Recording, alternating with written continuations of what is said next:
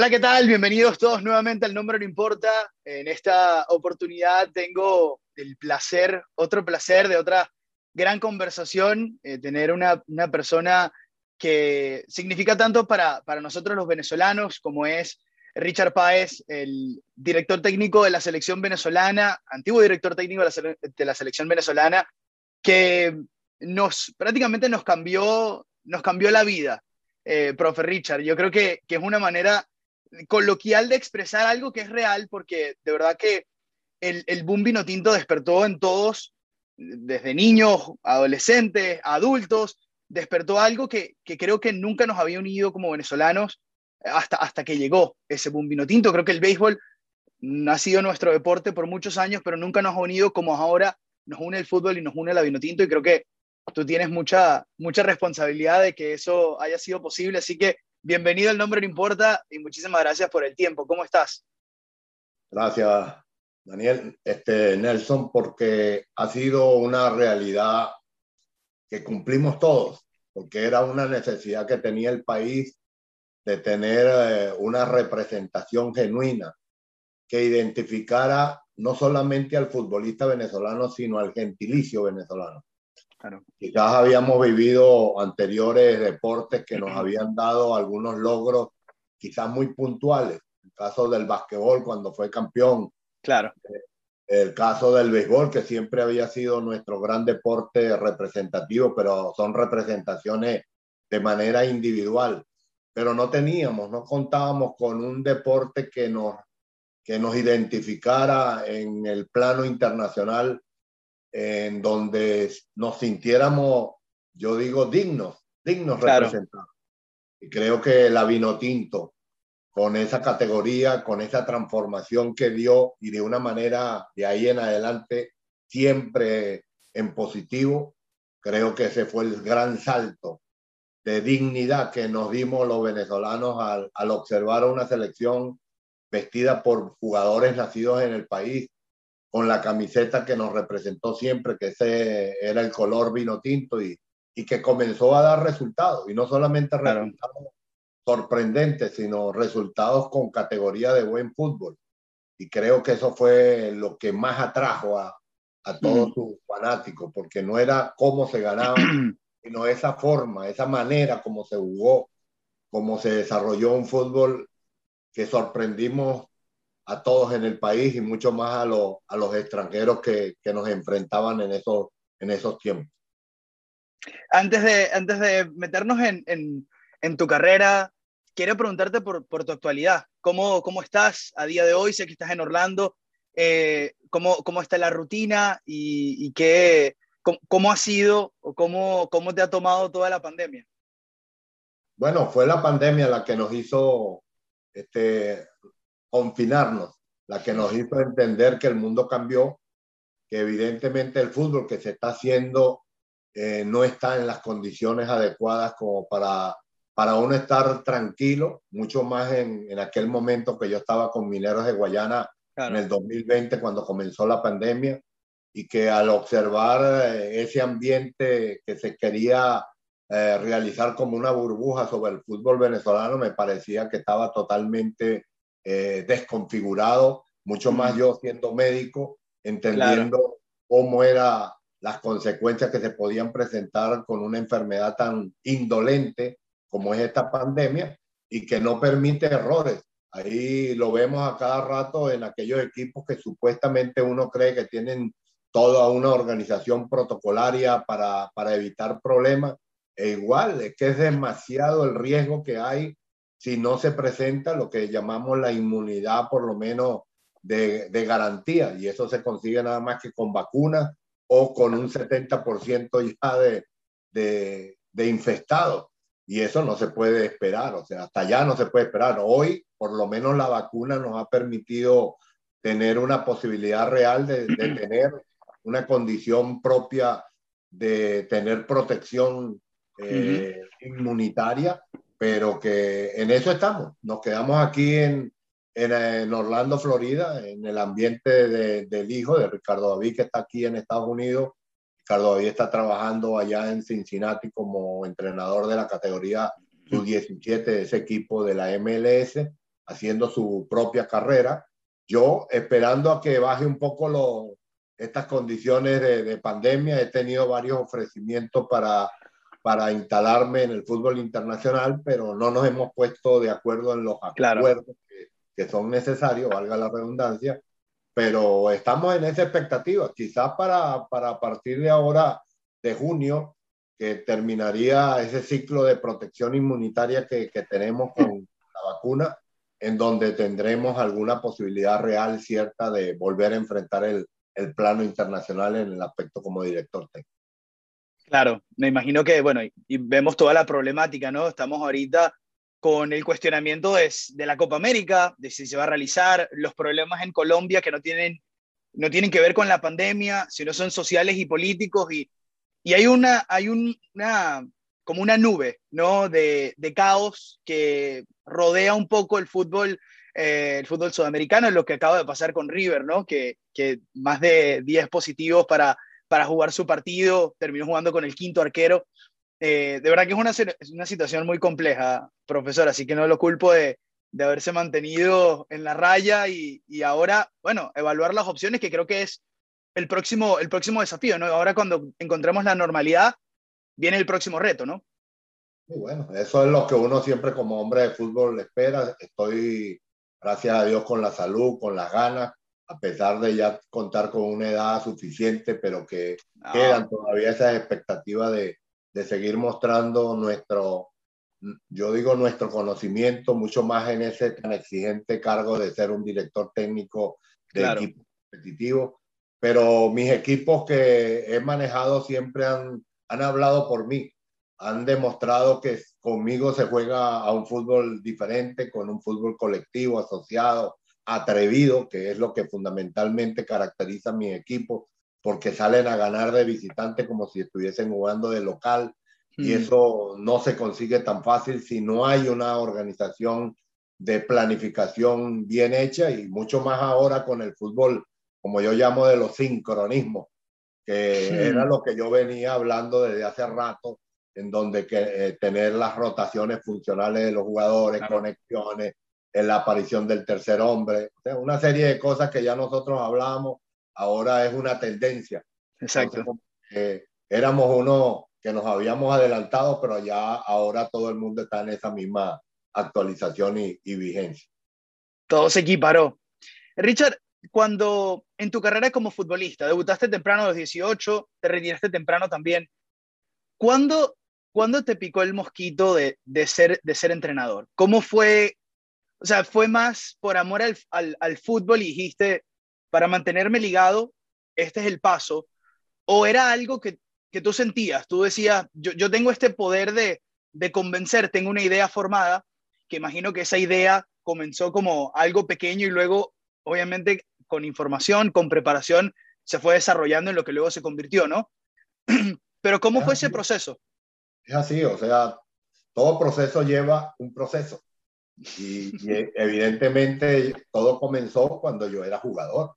Claro. cuando uno es jugador va encontrando eh, problemas que bajo la visión del hombre en el campo veía que no eran solucionados a veces de la manera correcta, que veía que era un rebelde en el sentido cuando me colocaban siendo un jugador de características ofensivas a tener eh, prácticamente una exigencia prioritaria en el aspecto defensivo para después lo que quedara para poderlo desarrollar en el aspecto ofensivo.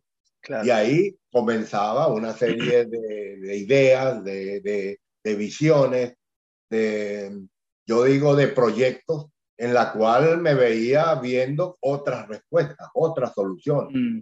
Y fue cuando, bueno, el intercambio con amigos, compañeros de, de equipo, en su mayoría extranjeros, porque en mi época éramos nosotros los importados más bien dentro de Venezuela, porque jugábamos nada más que tres o cuatro, mucho, cuando escucho cinco. En algunos equipos yo, eh, estábamos en una línea titular cantando el himno nacional en un torneo internacional, Copa Libertadores, y de repente yo escuchaba que yo no sentía el, el eco de otro cantando el himno con fuerza, sino tarareando o tratando de, imaginar cómo era el himno y de repente sí veía a otro compañero nada más cantando el himno, porque éramos dos o tres. Entonces, aquí pasaba todas esas lecciones, todos esos aprendizajes, como que se fueron sumando como una hoja de un libro que se va sumando uno tras uno, uno tras otra, una tras otra, hasta que se conformó en mí un criterio, un criterio de ver el juego de otra manera, como lo había recibido en muchos casos. También tuve entrenadores que me marcaron, para mí claro. Pepe García, Antonio da Corso, el mismo Catarroque, a pesar de que Cata tenía unos conceptos rígidos con, con el aspecto definitivamente defensivo, pero que también despertaba en mí una serie de, de inspiración. Claro. De, la competencia, del estado anímico para competir, de una serie de, de, situaciones que van configurando un todo. Entonces creo que sí, Richard Páez se modeló con un todo de pensamiento, llenando y trayendo información, descartando lo que no me, no me correspondía asumir, pero certificando y dándole valor a tantos aprendizajes que recibí de, de hombres que seguramente hoy le doy todas las gracias definitivas. ¿Cuándo te diste cuenta eh, o en qué momento llegó la confianza de, del mensaje? porque obviamente la información la tenías, pero eh, fue, fue de una vez, o sea, la primera experiencia de una vez ya sentías, ok, ya puedo transmitir este mensaje claramente. Tú obviamente tuviste una preparación de, fuiste a la escuela de medicina, o sea, tuviste, estuviste preparado académicamente también, creo que eso eh, habla, habla muy bien de, de, de, dónde tenías ¿no? la cabeza, de, de ese nivel de preparación. Pero cuando... El haber, el, el haber tenido la experiencia universitaria el entender que para conseguir un criterio profesional hay que estudiar teóricamente muchas cosas, que hay que sumar mucha experiencia para saber equivocarse y para saber cómo corregir las equivocaciones que uno ha practicado. Para eso son las pasantías. Y desarrollar un espíritu siempre de supervisión permanente de lo que se estaba haciendo. Yo creo que sí, comencé con la idea romántica de querer transformar, de querer ser diferente, con la idea interna de decir el fútbol venezolano no podemos jugar así, mucho más como yo era un jugador técnicamente bien dotado, pues no me resistía a la idea de que el fútbol venezolano tenía que jugar siempre al contragolpe o al jugador de bien posicionado atrás para ver cuándo se podía atacar. Entonces, esa condición siempre para mí me dejaba guiar de esa idea. No, no podemos jugar así. Yo, yo pretendo ver a nuestro equipo como cualquier otro equipo de alto nivel. Si quiero jugar como un grande, tengo que jugar a lo grande. O sea, no me, resistía a, sentirme como un jugador de equipo chico o como un entrenador de equipo chico. Entonces, esa, idea inicial la tuve cuando comencé con el ULA, cuando comencé después pasé para el, el, eh, Táchira, pero cuando yo llego a Táchira me doy cuenta que la exigencia que uno tiene a un nivel de un equipo en ese momento del Táchira, que no permitía proceso y yo quería hacer era un proceso, y allá no había tiempo para proceso porque estaban totalmente distorsionados creyendo que porque sí, porque metían 30 mil personas en la tribuna, ya era, ya se había cambiado el chip del jugador, ¿no? Seguían jugando de una manera todavía resistida a ser protagonistas en la cancha. O sea, entonces eso me, me, me dio a mí como el punto de inflexión. Cuando yo salí de Táchira, que tengo que salir porque no, no se terminó de lograr lo que yo quería, que era elaborar un proceso en ese momento, eh, yo dije, no, yo tengo que ir a la búsqueda de criterios más sólidos, no solamente mi idea interna que he recibido, que he ido acumulando. Entonces fue cuando comencé a ir y me fui a Milan, me fui a ver a, a, a equipos como el Ajax en ese, en ese momento y estuve seis semanas por Europa recorriendo y fundamentalmente estacionado en el Milan de Arrigo Sacchi y de Capello posteriormente, en donde comencé a, yo digo, a puntualizar esos detalles que son necesarios para como terminar de hacer el, el, ese rompecabezas que todavía no lo había determinado. Entonces, comencé a notar la forma como se trabajaba el sistema lineal, cómo se trabajaba el sistema de coberturas hacia las bandas, cómo hacían los equipos allá en Europa para empezar, porque esto fue una de las cosas que, que me marcó en mi viaje a Ajax, en las categorías de menores de Ajax, estuve durante una semana observando entrenamientos y cuando vi esos entrenamientos dije, esa es la razón por qué en Europa se juega como a otro ritmo y en América se jugaba con el ritmo sobre la pelota, por el dominio de la pelota. Entonces comencé a, a diseñar un criterio diferente de ver el fútbol, un criterio en donde todo había que tener como una especie de anticipación de la jugada para poder tener una resolución más rápida y de esa manera empezar a, a yo digo, a entrelazar conceptos. Yo tenía conceptos de juegos definidos, pero los tenía como aislados, no los tenía de en un todo. Entonces, cuando yo comencé a darme cuenta que cuando yo estaba en fase ofensiva tenía que estar en la prevención defensiva de vigilancia, comencé a entender que cuando uno ataca tiene que estar pensando en defensa. Claro. yo pensaba antes solamente en ataque o pensaba defensivamente solo en defensa. Entonces comencé a entender que había un clic que todavía permitía un rango de, de unión, de sincronización de la idea ofensiva con la idea defensiva. Y es ahí lo, cuando comencé a entender lo de los momentos transicionales. Entonces, el momento transicional del juego es el elemento que deja siempre atada la idea ofensiva con lo defensivo, que es una idea de dos, de dos polos o de dos caras.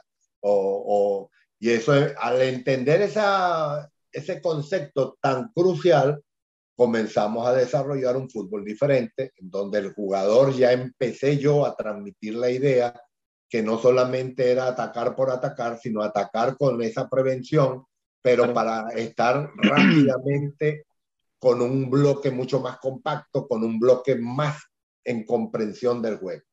Yo creo que cuando yo regresé me di cuenta diferen la diferencia del entrenamiento que comenzamos a diseñar con estudiantes de medio. Antes era un trabajo mucho más este, repetitivo por construir jugadas. Claro. Y, este, en cuando llegué con estudiantes de media a un escenario con espacios reducidos, en donde uno iba elaborando conceptos en esos espacios reducidos, el jugador lo iba haciendo sin saber para qué ni por qué, pero iba entendiendo. Inconscientemente. Inconscientemente se fue dando cuenta que la idea era mucho más de conseguir profundidad y mucho más de conseguir contundencia en el aspecto defensivo. Entonces, creo que ese estudiante de Mérida me dio una gran alegría porque con jugadores de que ya habían pasado varios procesos de trabajo, trajimos jugadores que a lo mejor no tenían un renombre internacional porque desde el punto de vista económico el equipo no tenía esa condición de traer jugadores de alto nivel, pero fueron bien escogidos, o sea, mm. fueron bien este, seleccionados para la necesidad del fútbol que queríamos y creo que ese equipo me demostró que había que contar con un perfil de características funcionales en cada posición en el campo de juego. Cuando yo logré entender eso, se lo hice entender a mis jugadores que ellos estaban ahí por una posición que tenían que cumplir, no por el nombre que tenían ni por hmm. el, el detalle de que estaban jugando en zona de ataque o en zona defensiva, sino que en cada zona tenían que cumplirme una serie de registros funcionales y que tenían que tener después la conexión con sus compañeros o vecinos. Entonces, eso fue conformando sociedades por las bandas, sociedades por el medio.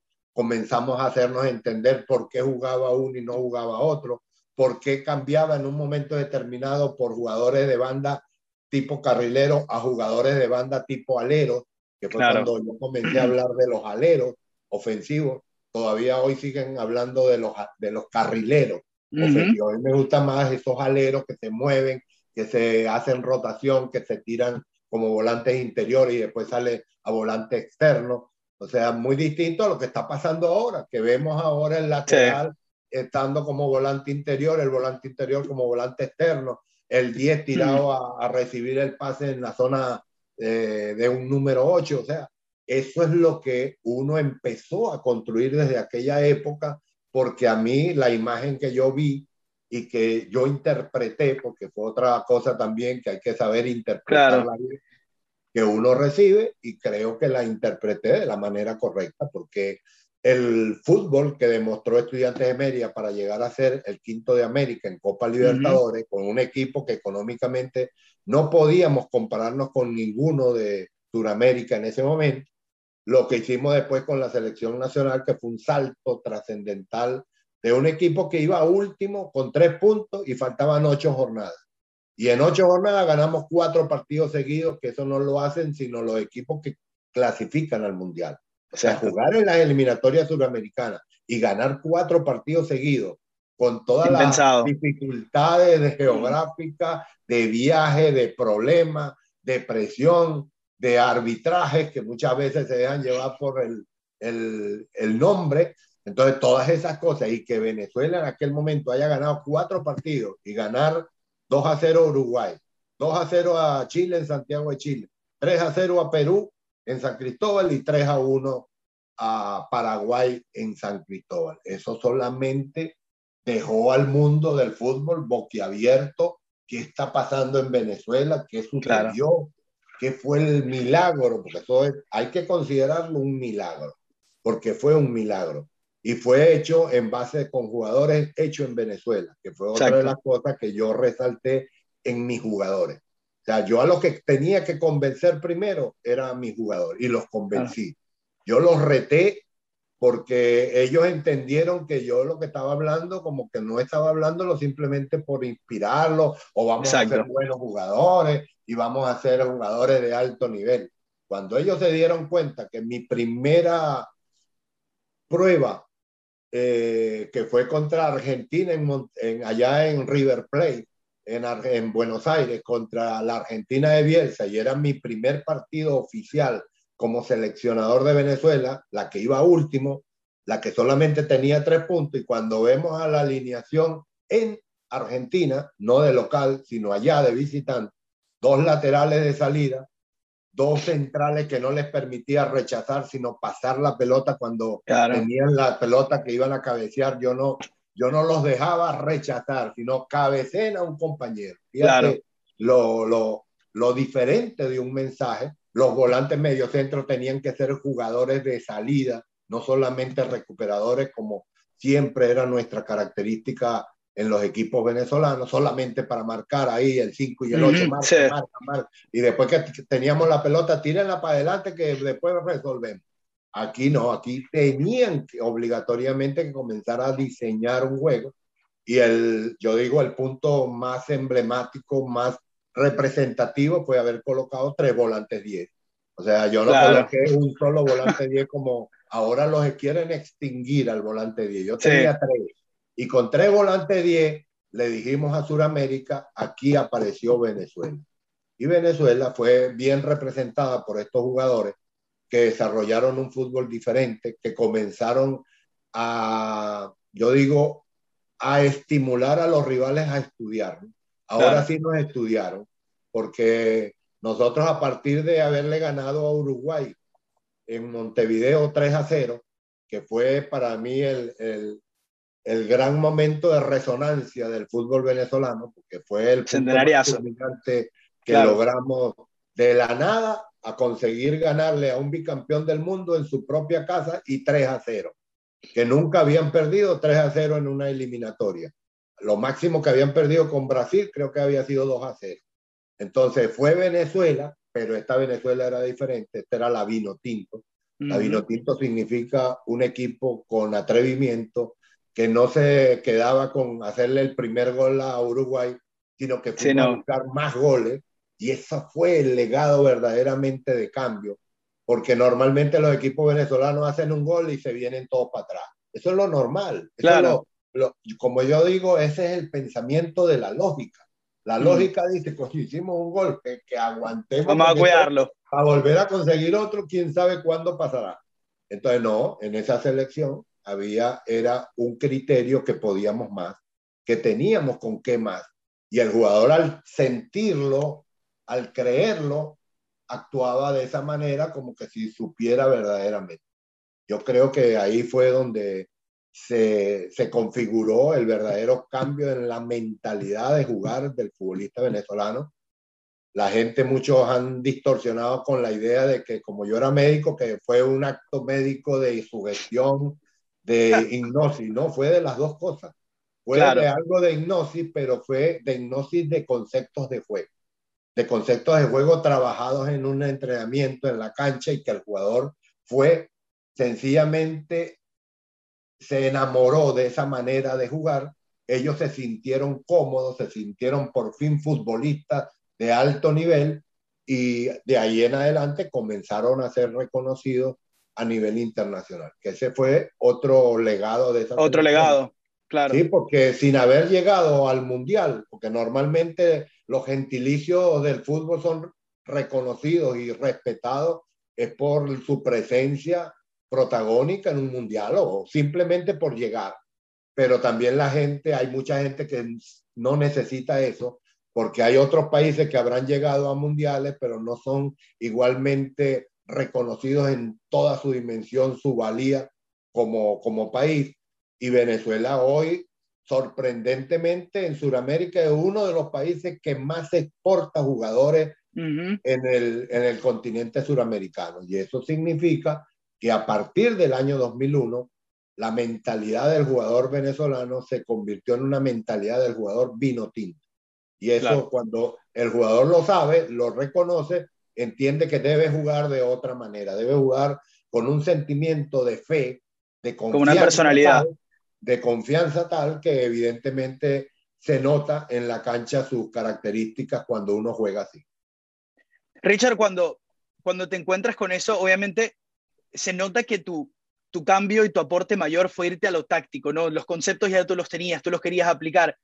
En la parte técnica, parece que la historia nos dice que el futbolista venezolano siempre ha sido rico. ¿Qué tuviste que trabajar en la parte técnica? ¿Conseguiste los elementos que tenías de una vez? ¿Cómo fue ese trabajo? Porque eh, o sea, tuviste resultados muy rápido. Quiero decir que quiere decir que la parte técnica estaba bien trabajada, lo que faltaba era esa, esa conducción los jugadores lo que necesitaban era un mensaje que, de atrevimiento. El jugador venezolano normalmente en todas sus etapas siempre tuvo esa condición técnica de resolver, de saber resolver la jugada, de tener una condición técnica para desarrollar un fútbol. Pero si el mensaje era simplemente de guardarnos atrás, de mantenernos, tú vas limitando tus condiciones de juego en el aspecto ofensivo porque no se te desarrolla una metodología de trabajo que te genere ese, eh, yo digo, esa inspiración, ese deseo de mostrar tu talento como futbolista con juego asociativo. Nosotros hacíamos entrenamiento en donde el pase solamente lo podían hacer con la pierna izquierda. Claro. Entonces el jugador comienza a ver qué es esta vaina. Puro con la, con la pura pierna izquierda tú me haces los pases. Para donde quiera. Hacíamos espacios reducidos con juego de pierna izquierda, después era con pierna derecha, después era a dos toques obligados. Exacto. Entonces los tipos iban diseñando un cambio y como tenían condiciones, mientras más talento tenían, más rápido resuelven los problemas. Claro. Porque eso es una condición que el jugador la tiene en su, en su eh, yo digo en su ADN, pero que si tú no lo estimulas, pues se te va quedando ahí como un elemento accesorio. Nosotros lo que hicimos fue no dejarlo accesorio, sino colocarlo en plan protagónico. Y el jugador se comenzó a sentir como con un reto. Yo le ponía, hoy no es con la izquierda, pero con el borde externo. Entonces el mm. jugador comenzó puro borde externo, borde externo, borde externo, y empezaron a notar que ellos empezaron a hacer genialidades del reto que uno, porque así, es así, el talentoso, te comienzas a sorprender. Ya comenzaban a decir, vamos a de taquito, profe, mire, taquito, daban taquito, y te comenzaban a, a ellos a decir, estamos evolucionando, estamos en otro nivel que teníamos antes y ahora con este tipo de entrenamiento en espacios reducidos, con más oposición, con juegos de, de número de 3 contra 4, de 3 contra 3, o 5 contra 5, o 7 contra 7, con áreas con distintas tareas, y empezamos mm. después a desarrollar una tarea que fue fundamental en el cambio y eso lo empezamos a lograr ya en el transcurso de la evolución, porque uno también evoluciona como técnico, uno va viendo otros equipos, va observando otras ideas, va observando otros mensajes de, otra, de otro fútbol y empieza uno a rescatar esos detalles, dice, oye, esto es interesante, y comenzamos a hacer los trabajos que se llamaban tareas situacionales de juego. Cuando uno dice tareas situacionales, es simular lo que uno Algo real. va a suceder el próximo domingo durante la semana y el jugador se va acostumbrando de una manera tal que cuando llega el día del partido parece que es una tarea repetida. No, ya esta la hice allá, ya yo sé cómo resolverla o ellos le sacan una respuesta, como yo llamo, emergente, y ahí lo llevo al plano nuestro como médico cuando estábamos en emergencia, que uno no podía, a todos los traumatizados no los manejaba igual, ¿no? Depende de cómo se enfrentaba uno, otro, otro, y así era esto, que de acuerdo al escenario que uno tenía allá adelante, de acuerdo a la rivalidad, el jugador comenzaba a diseñar respuestas diferentes y algunos te sorprendían de una manera bien asombrosa porque generaban cosas que ni uno, yo todavía recuerdo en algún momento de, de esos juegos que un día vi a, una acción de Giancarlo Maldonado que fue a recibir en un uno contra uno y se hizo un autopase para, ah. y dije, oye, este tipo, uno que hablaba era del perfil orientado. Exacto. el perfil orientado, pero en velocidad. O sea, cuando el central se le vino a marcar, que él vino a recibir, sabía que quedaba, era uno contra uno, la hizo la simple y ojalá todos los delanteros entendieran eso. Es recibir, cuando recibe el pase, se hace un autopase el mismo y el otro cuando da el pase hacia adelante ya la pelota va en camino y después no lo agarró nadie, gol en una Eso para mí me marcó cosas que decía, oye, mira lo que sale un hombre que él resuelve de una manera diferente una jugada que uno lo, simplemente lo que decía, usa tu perfil orientado, coloca tu posición adecuadamente cuando vas a recibir, hazle la magia al jugador antes de recibir, demárcate, eh, como nosotros le decimos en sentido inverso. Si vas para atrás, hazle la mago que va para adelante y vente para atrás. Si va para adelante, vente para, atrás primero y arranca para adelante.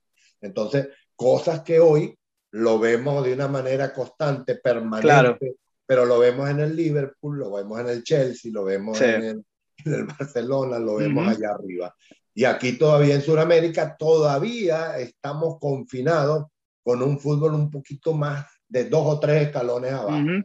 Seguimos creyendo que todo es táctico, que todo es movimiento adecuados en, en el grupo, pero no entendemos que el suramericano, la gran diferencia que tiene con el resto de los jugadores de otros continentes es la habilidad de resolver técnicamente la jugada. Exacto. Y si uno le diseña a ese jugador, lo estimula a saber aprovechar ese recurso innato que tiene de saber resolver técnicamente una jugada, seguramente haríamos mucho más eh, desnivel a otros jugadores, en este caso de los europeos, que hoy, para dolor nuestro, vemos que son ellos ahora los que nos muestran técnicamente cosas que para nosotros era antes nuestra, nuestra bandera. O sea, ver un jugador como De Bruyne, De Bruyne o, o, el otro jugador de repente Hazard, o ver a otro Mbappé. que lo hace también, eh, Mbappé, que de repente antes de recibir ya miró al compañero y viene la pelota y la toca sin mirar,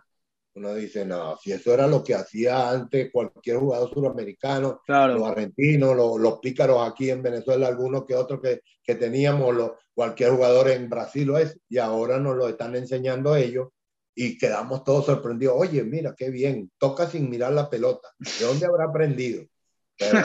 esas son las cosas que hoy más que nunca seguimos en ese reto de seguir por lo menos motivando que en Sudamérica logremos llegar al nivel que necesitamos. Profe, cuando entrando al aspecto cultural, en, esa, en ese fenómeno, tú estabas obviamente sumergido en el trabajo que corresponde eh, el reto de llevar una selección que, que, no había logrado nada a por lo menos estar en el mapa. Y bueno, hablamos de todos tus éxitos y, y hablabas de tus logros, ¿En qué momento te diste cuenta que las cosas estaban cambiando? Eh, cuando me, refiero a fenómeno cultural, ¿cómo fue esa primera, de esas anécdotas, ¿no? De esos momentos que de repente dice, mmm, esto, aquí la cosa está cambiando. No, es que fue todo tan rápido y tan, tan violento. Porque fue un salto de la nada, como en un salto de garrocha, a ir allá a los 5 metros, a los 6 metros. Entonces, una cosa que uno decía, no, ¿de dónde salió esto? ¿De dónde salió? O sea, yo lo pongo del lado allá de la exposición de un público, mucho más el público venezolano, que no estaba nunca acostumbrado a la, a la exposición de esta selección. O sea, yo que fui jugador de la etapa de la Cenicienta, yo que fui jugador de la selección de Venezuela, que viví la etapa como jugador de la invisibilidad, Mm. que no sabían, pasábamos por las calles de Caracas o de cualquier ciudad de Venezuela y nadie sabía quién era tal jugador o quién era el técnico de la selección o quién era quién. ¿Cuál es la camiseta de la selección? Ni la conocía. Tanto que cambiaban las camisetas porque no había una identidad. O sea, el cambio cultural fue haber adquirido identidad, como tener un documento de identidad. Antes no sabíamos quiénes éramos Nadie nos conocía porque no teníamos documento de identidad para mostrar y de la noche a la mañana ver un equipo que gana cuatro partidos seguidos tiene en un país que no tenía cultura futbolística, pues eso fue y en un país como el nuestro claro. está diseñado por hombres y mujeres que pegamos el grito al cielo por, por, por aquellas cosas que tocan algo al éxito. Entonces, somos exitistas por naturaleza, pues fue un salto explosivo, de explosión. Cuando lo notamos, bueno, cuando comenzamos a notar que ahora sí formábamos parte de la sociedad venezolana de, de carácter protagónico, que el fútbol venezolano comenzó a dar una especie de repaso al béisbol. Cuando fue el béisbol el que nos hizo una llamada para hacer un, un trabajo de, de conjunción de ambos deportes en el estadio allá en Caracas para hacer una fiesta del deporte venezolano, uniendo los grandes ídolos del béisbol venezolano, que eran ídolos pero individuales, no con, claro. con el equipo venezolano que hoy representaba hasta los mismos beisbolistas venezolanos, porque muchos de ellos nos llamaban y decían, profe, ¿cómo ha hecho eso? ¿Cómo creó esa, esa costumbre cuando no teníamos costumbre de jugar, por lo menos de una manera de, de futbolista? porque quedaban sorprendidos. Y yo creo que sí, cuando fuimos expuestos fue cuando nos dimos cuenta, cuando empezaron a aparecer nuestros jugadores en propaganda de, de televisión, cuando la Federación Venezolana de Fútbol eh, hizo el departamento de marketing y de publicidad y merchandise porque eso no existía en la mente de los, de los dirigentes del club venezolano, tener ese, ese departamento y de, de repente lo tuvieron que hacer en menos de uno o dos años, ya tenían que estar construyendo porque empezó a invadir, a llenar las oficinas, las llamadas a la oficina de la Federación Venezolana de Fútbol para ser patrocinante de la selección nacional. Cuando la televisión hizo, viró todas sus antenas parabólicas y la dirigió para la selección nacional, porque vio ahí una mina, una beta de una mina que era un recurso económico mercantil para, para el país, mucho más para las televisoras. Y creo que ahí comenzamos a ser reconocidos y creo que evidentemente la mayor respuesta ya como anécdota fue aquel entrenamiento antes de ir a Uruguay, fue justo el del 3 a 0, en ese año 2004 nosotros entrenamos, después de haber hecho las cuatro victorias anteriores, comenzaba el, las próximas eliminatorias y fuimos a entrenar en el estadio Guillermo Soto Rosa de Mérida. Todavía la federación no había entendido que el equipo de la selección nacional ya no era la selección pobre de antes, que no estimulaba nada, que nadie veía, que nadie eh, reconocía ni seguía, y en Mérida, en un entrenamiento que fuimos a hacer en un estadio que estaba lleno en la tribuna, en un entrenamiento estaba lleno el estadio Soto Rosa, pero los niños de los padres que estaban allá arriba fueron bajando y se colocaron alrededor de la cancha que cuando comenzamos a entrenar los niños no, no pudieron frenarse porque no había nada que los frenaba, sino el simple respeto natural de que no se podía entrar a, a esperar que entrenara el equipo. Pero cuando comenzamos a trabajar, que vieron a nuestros jugadores en movimiento, ahí ya no hubo freno y todos esos niños inundaron la cancha como a los cinco minutos de empezar el entrenamiento y no pudimos entrenar. Y eso fue para mí la, como la recompensa de aquel hombre que había vivido en el desierto de la etapa de la Cenicienta, entrenando para darle un brillo al, al fútbol venezolano y que nunca pudimos, que incluso recibimos goleadas que fueron verdaderamente desgarrantes del alma del futbolista y que gracias a Dios veía ahora la otra cara de la moneda, la cara del agradecimiento, la, la cara de ese homenaje que se le daba al futbolista venezolano a través de esta selección. Siempre lo dije, gracias, mil veces gracias a esos jugadores de la selección nacional, a esa generación transformadora, porque ellos unieron el pasado, que fue de pura penuria, de desierto, a ese futuro que le dejamos para todas las generaciones futbolistas venezolanas y esta generación en el medio, en ese presente, le damos gracias a Dios que se, yo digo, se decidieron, tuvieron la determinación de creer en un mensaje y hacerlo realidad porque fueron ellos los verdaderos protagonistas de este cambio. De nada hubiese servido si yo hubiese tenido toda esa cantidad de conceptos en mi cabeza, si no los hubiese podido transmitir adecuadamente, hmm. y menos si mis jugadores no hubiesen hecho lo que yo les pedí, que era cambiar su forma de jugar. Y gracias a Dios lo logramos. Y, y eso es algo que, que hay que tener muy claro. A veces creer y creer en ti mismo, en ese nivel de éxito que vas a conseguir, es, es, una, es muy difícil, muy difícil porque quizá tu mente está configurada con, otro, con, otra, con otra cosa y tienes que decir, no, no, es que ya, o sea, ya mi mentalidad cambió. Y creo que eso, eso es algo muy importante. Te quiero preguntar por, por el proceso actual, no, no, no en particular en este momento, te quiero preguntar si has visto cómo se ha truncado esa línea. O sea, eh, parecía que con, como íbamos en ascenso, y, parecía como íbamos en ascenso, parece que la línea se truncó y, quiero que, que, tú me des tu, tu, punto de vista al respecto. Yo creo que, que, los procesos, todos los ciclos tienen pros y contras. Todos tuvimos, nosotros tuvimos nuestros pros y también tuvimos nuestros contras. Cada uno fue resolviéndolo de una u otra manera. Al final, nuestro ciclo dejó fue una demostración contundente que jugando de esa manera, porque eso fue lo que nos diferenció del resto, que ese estilo de juego en donde se creyó en el futbolista venezolano que tuviese la confianza de jugar como un equipo trabajado, creyendo en ello y jugando hacia adelante, no con una manera planificadora con respecto al rival, que para mí es donde comenzó a darse ese cambio a la búsqueda del pensamiento de la lógica. Yo fui con un pensamiento antilógica. O sea, no es normal que un seleccionador nacional en Venezuela jugara de la manera como yo coloqué al equipo jugar. No es normal. Eso mm. no, no tenía nada de normal. Eso era antinatural. Porque siempre Venezuela contó con jugadores con calidad, pero lamentablemente nunca hubo un mensaje para desarrollarlo todos en conjunto. Solamente los jugadores puntualmente habían dos, tres en cada selección, pero no era un concepto de juego en donde en cada posición se viese calidad.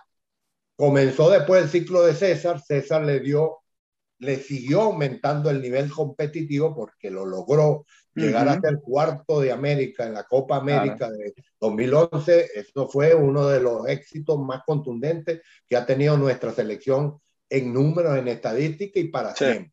Entonces, pero lo hizo con un modelo, con una mecánica, con una metodología de juego que quizás era lo que no terminaba de conseguir el sabor gourmet que exige el paladar del, el hincha venezolano. Porque se acostumbró a ver aquella, aquella selección y claro, esta me está dando igual de reconocimiento y los pragmáticos dirán, esa es la mejor, porque es así, porque uno tiene que tener una visión de acuerdo a su a su criterio. Y en ese sentido digo que él se logró ese cambio también hacia adelante, hacia niveles superiores, pero con un esquema, con un modelo que quizás no le terminó de dar todo el paladar. Después llegó lo de, lo de Noel, ahí caímos en el aspecto de resultado y de juego, porque fue en ambas cosas que caímos, y lo peor fue que se cayó en el aspecto de su interior, de la mm. confianza, porque se creó un cisma entre el mensaje del técnico y el plantel de jugadores. Y en el medio unos dirigentes que no sabían cómo solucionar el problema, sino más bien fueron a echarle más gasolina al problema que había. Entonces no terminaron de crear un ambiente adecuado, que hay que hacerlo, porque no hay otra manera de poder llegar a un mundial sino conformar un ambiente mágico en donde todo el mundo se crea que es lo mejor de lo mejor, porque es la única manera para llegar a un mundial. Mucho más para un país como el nuestro, Venezuela. Llegó Rafa Duemeli hizo un clic, por lo menos paró el drama interior que hubo, no terminó de, quemar algunas cosas porque eran muy profundas las situaciones que se habían presentado, pero dio un paso hacia adelante nuevamente en volver a recuperar y mucho más Rafa cuando consigue ser subcampeón del mundo categoría sub-20. O sea, con, esa, con, ese, con ese logro, evidentemente Rafa queda marcado para la historia de nuestro fútbol como un hombre que nos llevó a las categorías de formación al más alto nivel de competencia, llegar al, al partido final de la categoría sub-20, esa vaina no la hace sino los poquitos que lo van a hacer, muy pocos lo van a hacer. Entonces, bueno, nos dio esa gran alegría a todos, le dio un valor inmenso al jugador joven venezolano y hoy es por eso que también se ha sumado que el jugador venezolano joven es rápidamente extraído al nivel internacional porque lo ven como una, un diamante que hay que terminar de pulir o pulirlo completamente antes que se vaya a deteriorar o se vaya a extraviar en el camino de nuestro fútbol interno o de la liga venezolana. Creo que hoy el fútbol nos ha dado la gran alegría de contar con una generación de futbolistas en el extranjero, una generación de futbolistas que logró dar el salto que era lo que esperábamos todos, contar con jugadores que estuviesen en un nivel internacional.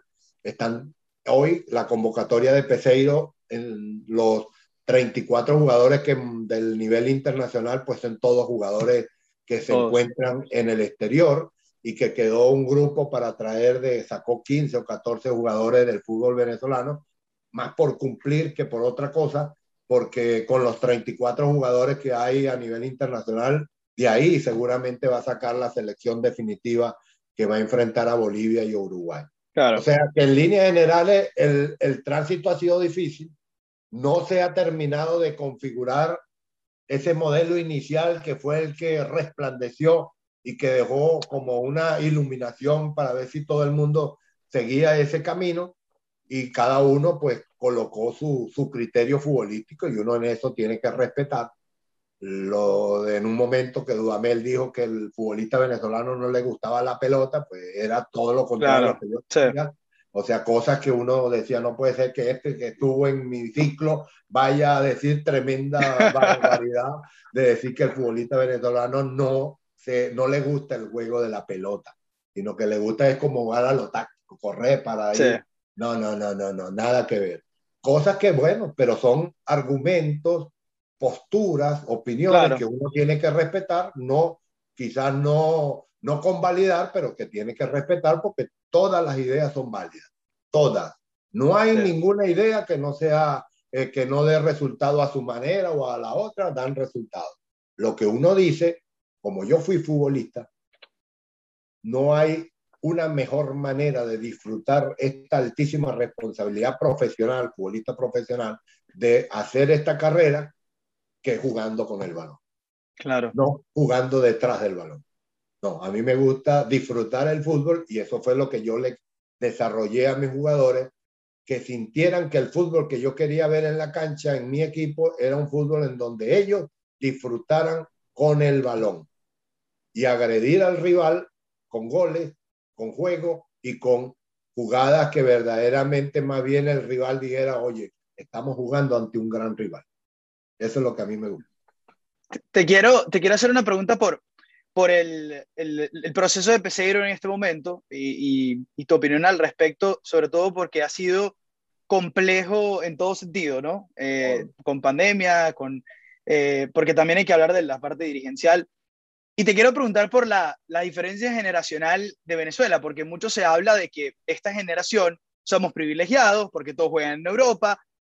Y quiero preguntarte a ti que tuviste la oportunidad de ver y llevar a, formar a una generación que son leyendas de, de la selección y de nuestro fútbol, si tú ves que el futbolista venezolano en este momento es mejor o está mejor preparado que ese futbolista en el 2000? Bueno, lo, lo que te puedo decir, eh, Nelson, es que hoy el futbolista venezolano está en un ambiente internacional en donde hay una tendencia de juego en su mayoría con estas ideas que estamos hablando de criterio de juego, de sincronismo, de rotación, de anticipación de jugadas, de desdoblamiento funcional, de constantemente estar en ambas eh, fases de juego, ataque, defensa, defensa, ataque, ataque, defensa, defensa, ataque. Entonces están acostumbrados a lo que les va a tocar cuando se colocan la camiseta en la selección nacional.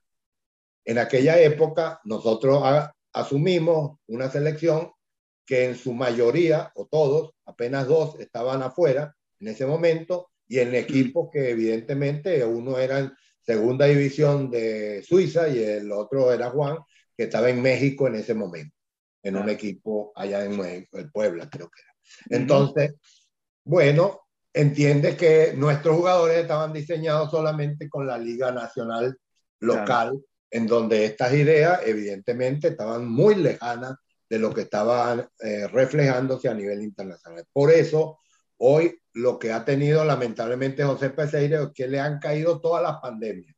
José Peseiro sí es verdad que llegó con el pie izquierdo volteado y con, una, con un esguince total de tercer grado.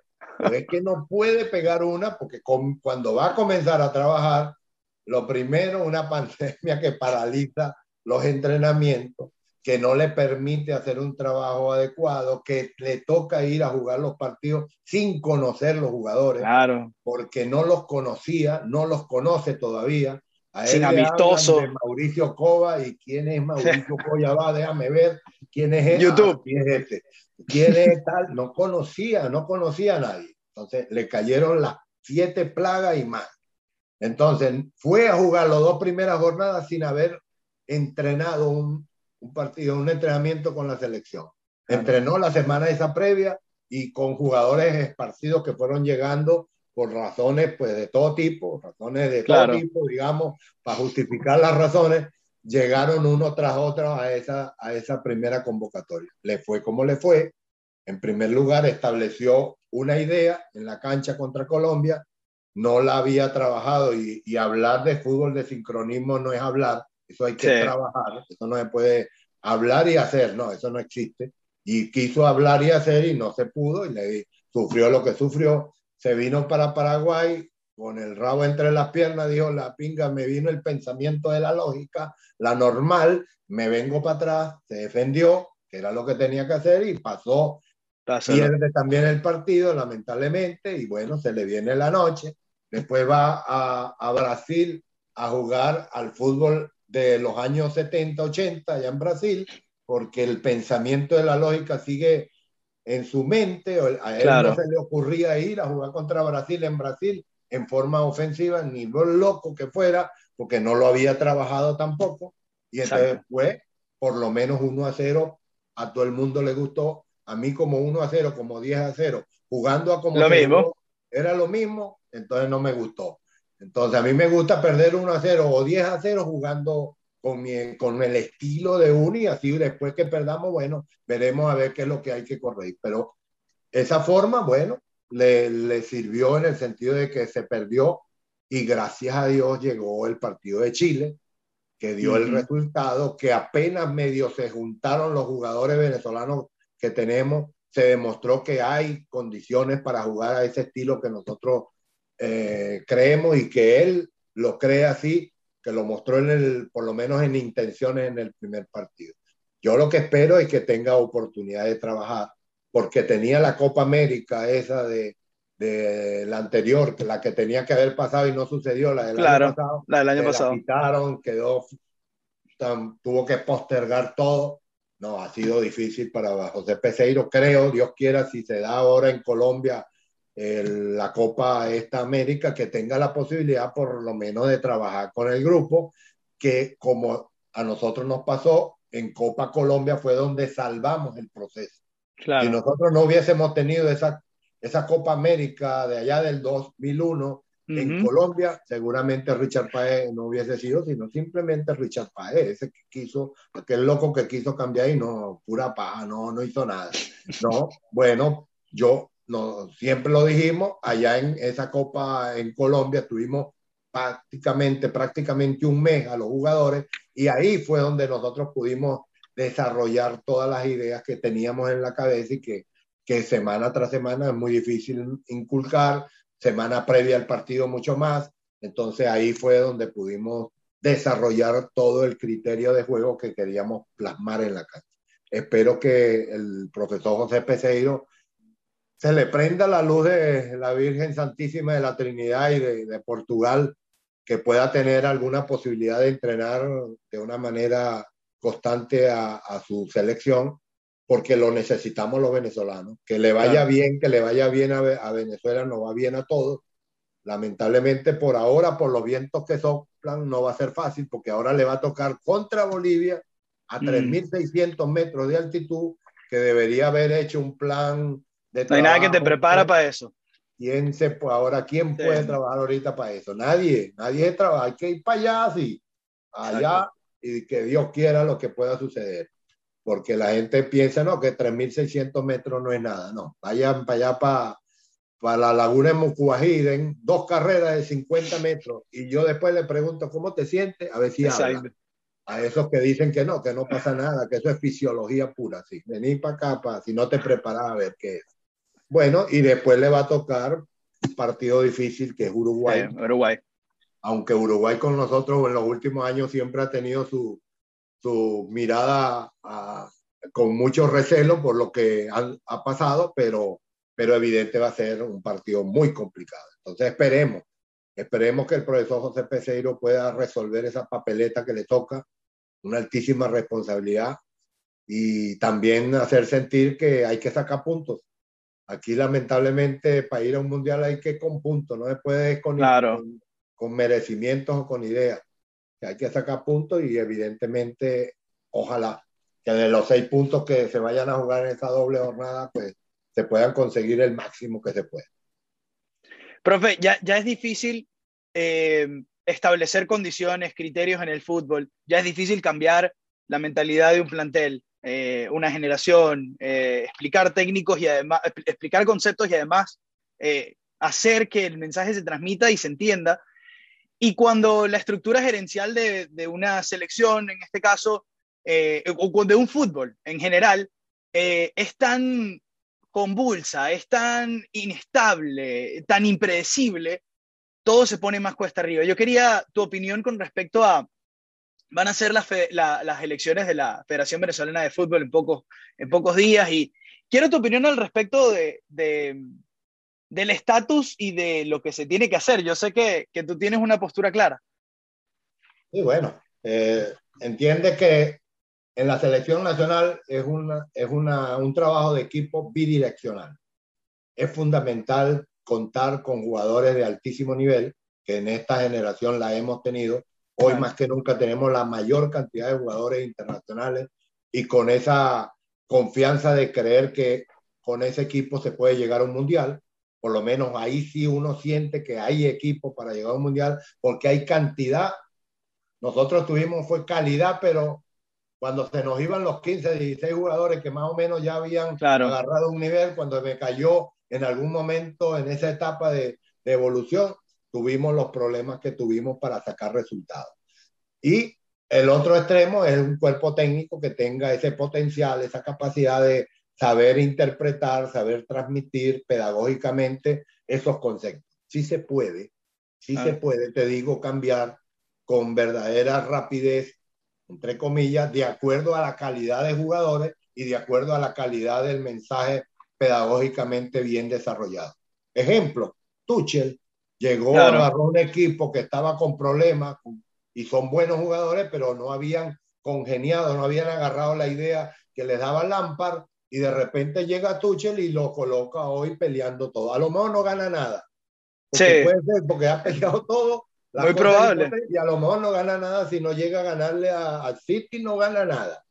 Pero ha demostrado cómo dio un salto de calidad a un equipo y lo colocó en el máximo nivel. Zidane agarró un equipo que estaba en un problema enorme y lo llevó y hoy está todavía peleando con todos los problemas que ha tenido, con lesiones, con problemas. Y también le dio un cambio.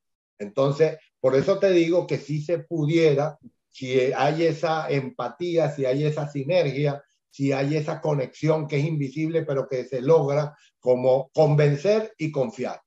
Son dos palabras mágicas. Saber convencer y que ellos sepan confiar. Si eso mm. se da, ten la seguridad que el resultado está ahí. Está como, déjame salir que yo estoy en, en, en punto de partida. Pero en el medio está una, un puente comunicante, que son la junta directiva.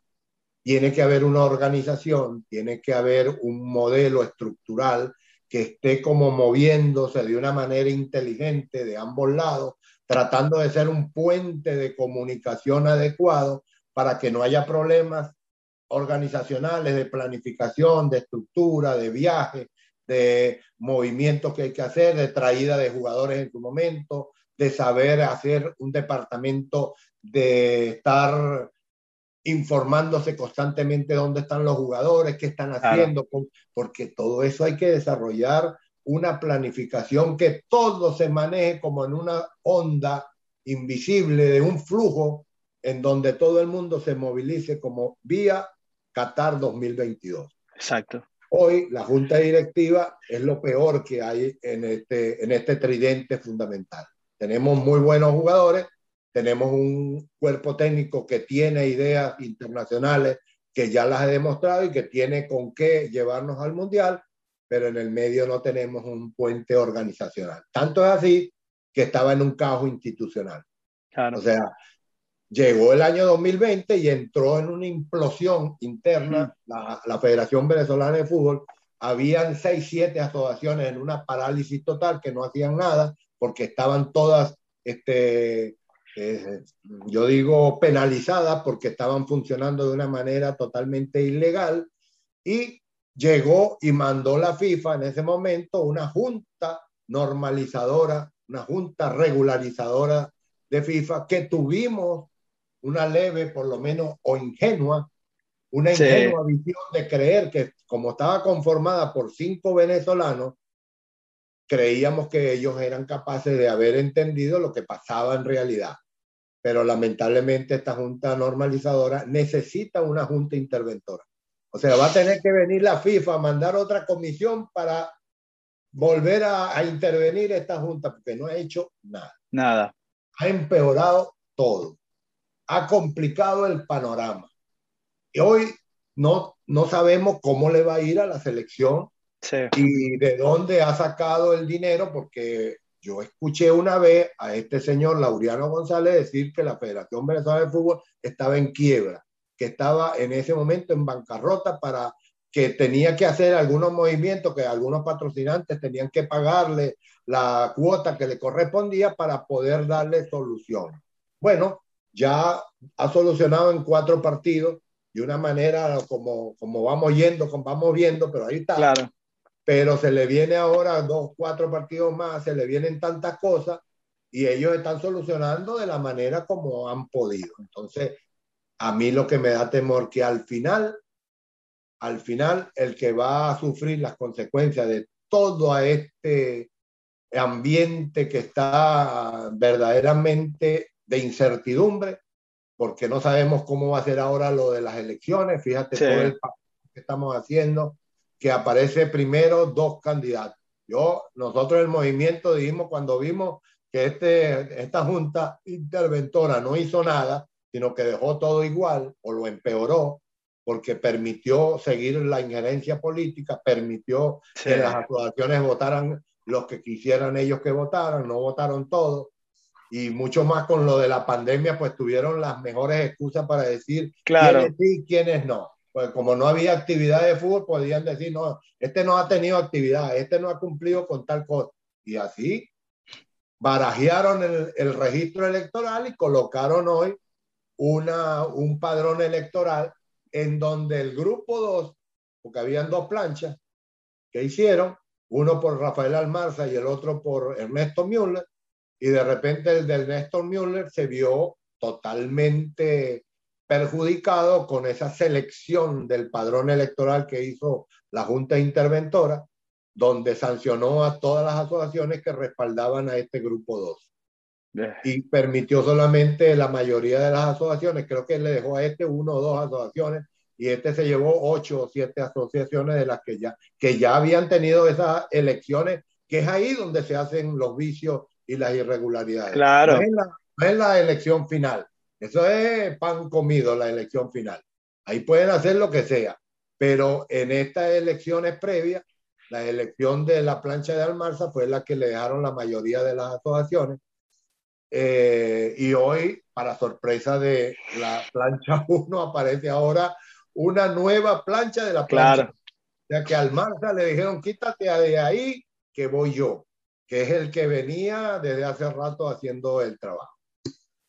¿Qué te puedo decir? Estamos en de ese tipo de dirigentes que todo lo hacen como un negociado, todo es un negocio, todo es movimiento de qué es lo que conviene, cuando esto lo podíamos hacer en un solo movimiento. Había que hacer una sola plancha, claro. que entre todos se pusieran de acuerdo, vamos a hacer un proyecto nacional bien hecho, vamos a escoger los que sean los que están mejor hoy este, determinados para esto y, y, bueno, haber hecho verdaderamente un cambio y aprovechar este momento de caos.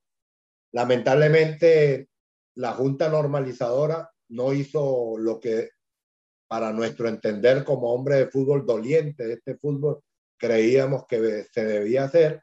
Se dejó todo igual. Hoy están, estamos viviendo este papelón a nivel internacional, que si lo saben, pues la gente dirá, ah, con razón que es Venezuela, sí, la que va última, claro. sí, la que nunca ha ido a un mundial, sí, la que no podemos pasar de la tercera cuarta ronda en Copa Libertadores, sí, la que sí.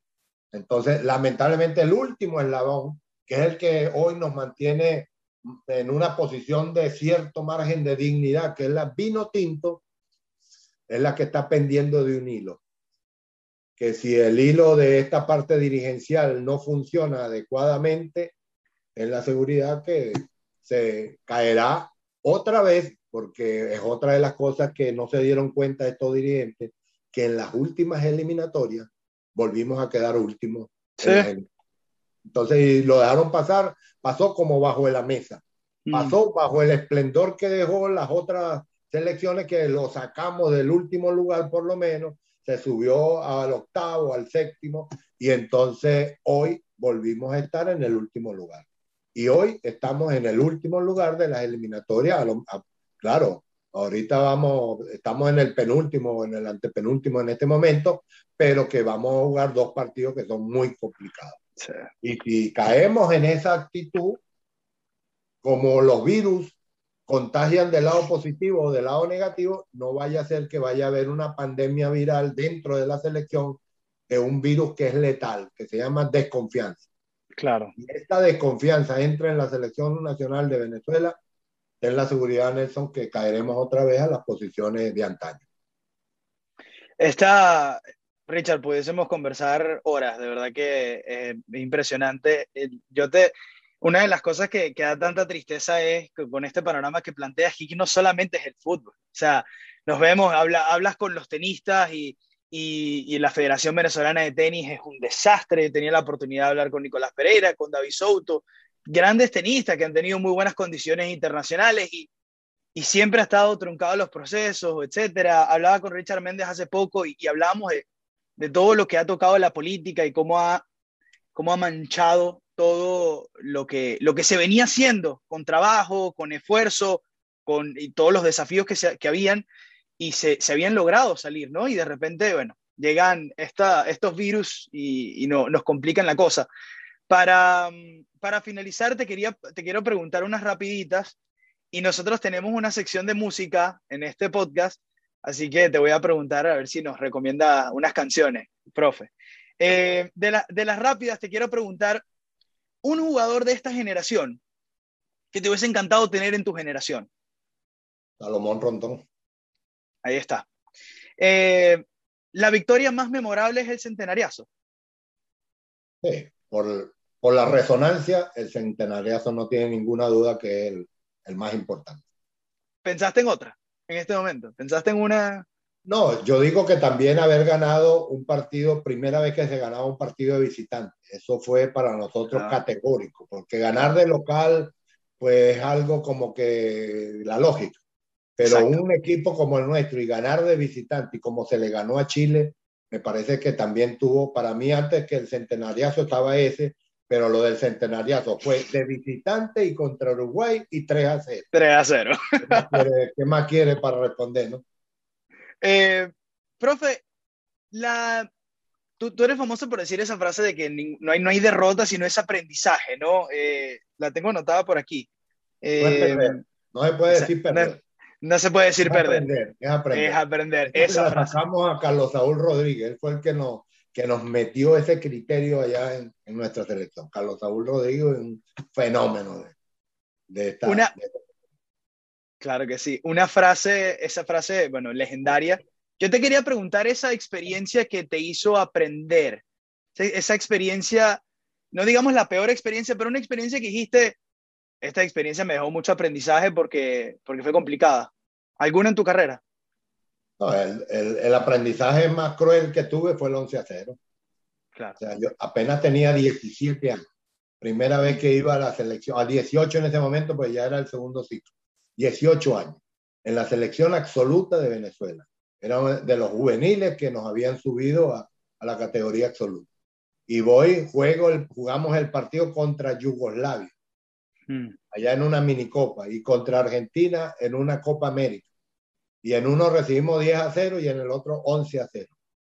El partido wow. del 11 a 0 contra Argentina fue el doloroso porque fue hecho en plena Copa América y, y para mí fue como un, me marcó, me marcó en el alma, donde ahí no, no hay forma ni manera de podérselo uno desprender. Claro. No es como un puñal que le meten a uno en el cuerpo y uno de repente lo saca. No, ahí en el alma queda clavado y te va marcando y diciendo, mira, mira, mira, mira lo que pasó, mira lo que pasó. Bueno, eso me dejó una marca de, pero fue una marca después de rebeldía. Claro. Es decir, es decir, no puede ser, no lo vamos a permitir y algún día lo vamos a lograr. Cuando claro. me preguntaron que le ganamos a Uruguay el primer partido que ganamos eh, aquí en Pachencho Romero, en el 2 a 0, que fue el primer partido de carácter de, de esa generación, ¿a quién le dedicaba ese triunfo? Yo dije, aquellos jugadores que nos habíamos puesto la camiseta nacional y no habíamos podido cambiar la historia. Para ellos iba ese recuerdo de cuando dijimos algún día lo íbamos a lograr. Increíble. Eh, Richard, club o selección. Me gusta hoy, hoy la selección. Antes con más juventud, es un club. Un club eh, me da tiempo de trabajar todos los días, de, pero hoy lo ideal para uno sería una selección porque trabajaría con óptima eh, efectividad. Richard, esta, esta, es, esta es odiosa, Mendoza o Arango. Que pasa que son dos, dos ciclos diferentes. Claro. Para mí, eh, Luis Mendoza fue como el, ¿cómo era yo? El portavoz del cambio. A él le tocó luchar en medio del desierto. Juan estuvo en los dos ciclos, en el ciclo final de la Cenicienta, pero fue parte fundamental del cambio trascendental. Entonces Juan se tiene que llevar los mayores honores en el sentido de decir que es el jugador más importante que hemos tenido claro. en nuestro quizás uno no llevarlo al mejor jugador, porque ahí es donde Juan tiene algunas debilidades en cuanto a algunas cosas que, que le costaba hacer, que otros hacían. Pero como jugador importante que demostró dónde fue la calidad de jugador como venezolano, como vino tinto, no me queda ninguna duda que ha sido el mejor jugador importante que ha tenido Venezuela. Un estadio. De Venezuela, para mí, el, el, estadio Pueblo Nuevo. En condiciones de grama perfecta. Exacto. siempre jugar en Pueblo Nuevo. Y la última, un consejo. No importan los gritos, no importan los gritos. Eh, profe, y la última, un consejo. Un consejo es que en la vida lo más inteligente es aprender de los errores o de las acciones de otros.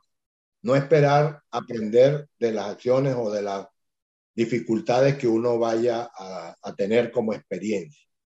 Entonces, que la Vinotinto debería ser el mejor modelo, no solamente para el fútbol venezolano, para Venezuela. De que cuando se hace un trabajo de equipo en donde todos nos sentimos importantes, en donde todos somos capaces de hacer lo que se nos exige y en donde todos trabajamos como un equipo, logramos los mejores y mayores resultados. Venezuela es un, es un motivo de preocupación permanente porque Venezuela se, se rompió en el mundo, se fue por el mundo. Y esperamos es que Venezuela recupere esa cohesión de visión para, y que el mejor ejemplo es la Vinotinto. Que miraran lo que sucedió en la Vinotinto como un equipo que estaba en las condiciones más miserables, porque era el último siempre, y en donde nadie creía en él, ni los propios, y que de un momento a otro, creyendo, confiando y teniendo coherencia de trabajo entre todos, hicimos lo que hicimos, le dimos un salto de brillanteja a nuestro gentilicio. Cuánta falta le hace ese pensamiento a nuestra dirigencia, no solamente de fútbol en Venezuela. Sí, y, uno tanto que añora a, su pueblo y a su tierra y a su gente. Eh, profe, de verdad que muchísimas gracias. yo normalmente le, le digo al, al, invitado tres canciones. No sé si quieres recomendarme tres o si de repente se te viene una o dos. Eh, plataforma es, tuya. en eso tengo mala, pero son canciones de, de, las épocas de uno de... Pero no. una, una sola entonces. Una sola.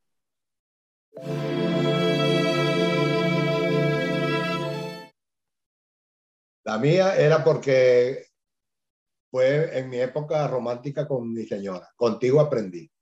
Contigo aprendí. Perfecto. Bueno, listo. Armando Manzanero, de esa gente. Armando, claro. Eh, a, mí, a mí se me viene Pollo Brito. se me vino Pollo Brito, la versión de Pollo Brito que es, espectacular. más, reciente. Más reciente, más reciente. Eh, profe Richard, de verdad que esto ha sido un placer. Como te decía, puedo conversar contigo por horas porque una, una conversación muy interesante y cada respuesta me provocaba preguntarte por lo menos seis cosas.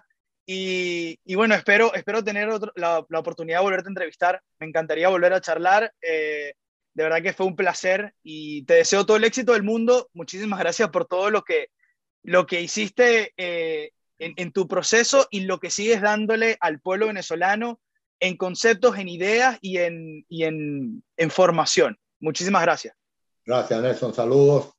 ¿Tú estás por dónde? Por Toronto, Canadá. En, Toronto. Ah, éxito, éxito por siempre. Demuestra que el gentilicio venezolano nos puede representar donde estemos y como nos exijan. Gracias, hermano. Muchísimas gracias por allá. Allá está un, sobrino. Ah, sí. hay un sobrino por el lado de, mi señora. Está haciendo diseño gráfico por allá en Toronto.